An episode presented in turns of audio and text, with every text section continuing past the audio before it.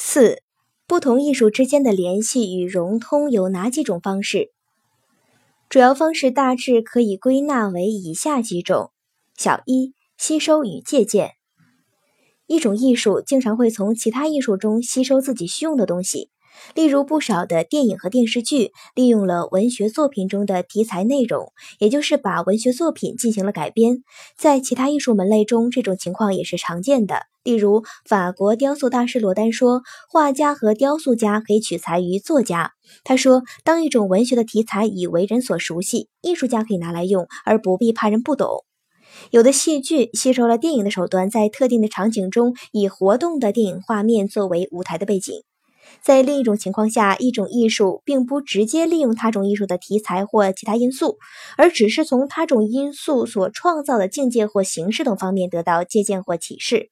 例如，著名的德国音乐家舒曼说：“在一个美术家的心目中，诗歌却成了图画，而音乐家则善于把图画用声音体现出来。”这种联系方式是一种艺术从它本身的需用出发，吸收或借鉴了其他艺术的某些因素，并不改变它自身独立的性质。例如，电影或电视剧，即使在内容上基本吸收了某部小说的情节、人物和主题，也并不改变电影或电视剧固有的性质。如果一位音乐家从一幅风景画中受到了启示，获得了灵感，创作出一部乐曲，它也仍然是音乐作品。诗中有画，就是说诗中有如画般的优美鲜明的形象；画中有诗，就是说画中富有诗意，韵味无穷。当然，它们各自都依旧是诗是画。小二配合，两种或两种以上的艺术出现在一件作品中，形成统一和谐的整体，但是并不改变各自的性质。例如，在中国画中，经常配上题诗，诗与画相得益彰。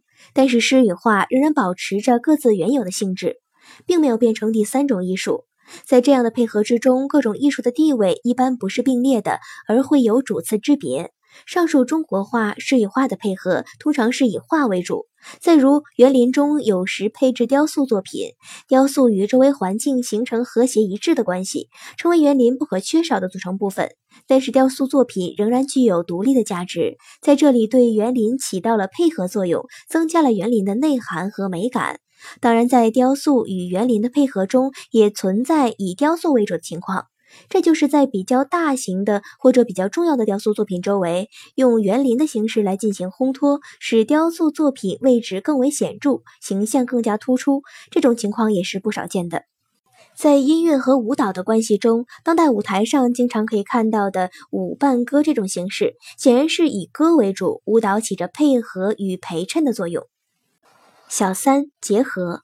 这种方式是两种以上的艺术结合成为一个整体，不可分离，也没有各自独立的价值。例如，原始艺术中诗歌舞的三位一体就是这种情况。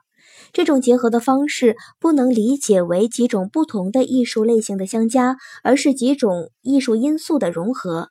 在这种情况下，可能会产生新的艺术品种。例如，文学性质的歌词和音乐性质的曲调之间的结合就成了歌曲；电影的表现手段与绘画的造型方式相结合就成了动画片。一些所谓的综合艺术也是由几种艺术因素相结合而形成的新的艺术种类。例如，戏剧就是由表演艺术和文学、美术、音乐相结合产生的；电影是在戏剧所具有的那些因素的基础上，又加入了活动摄影的表现手段。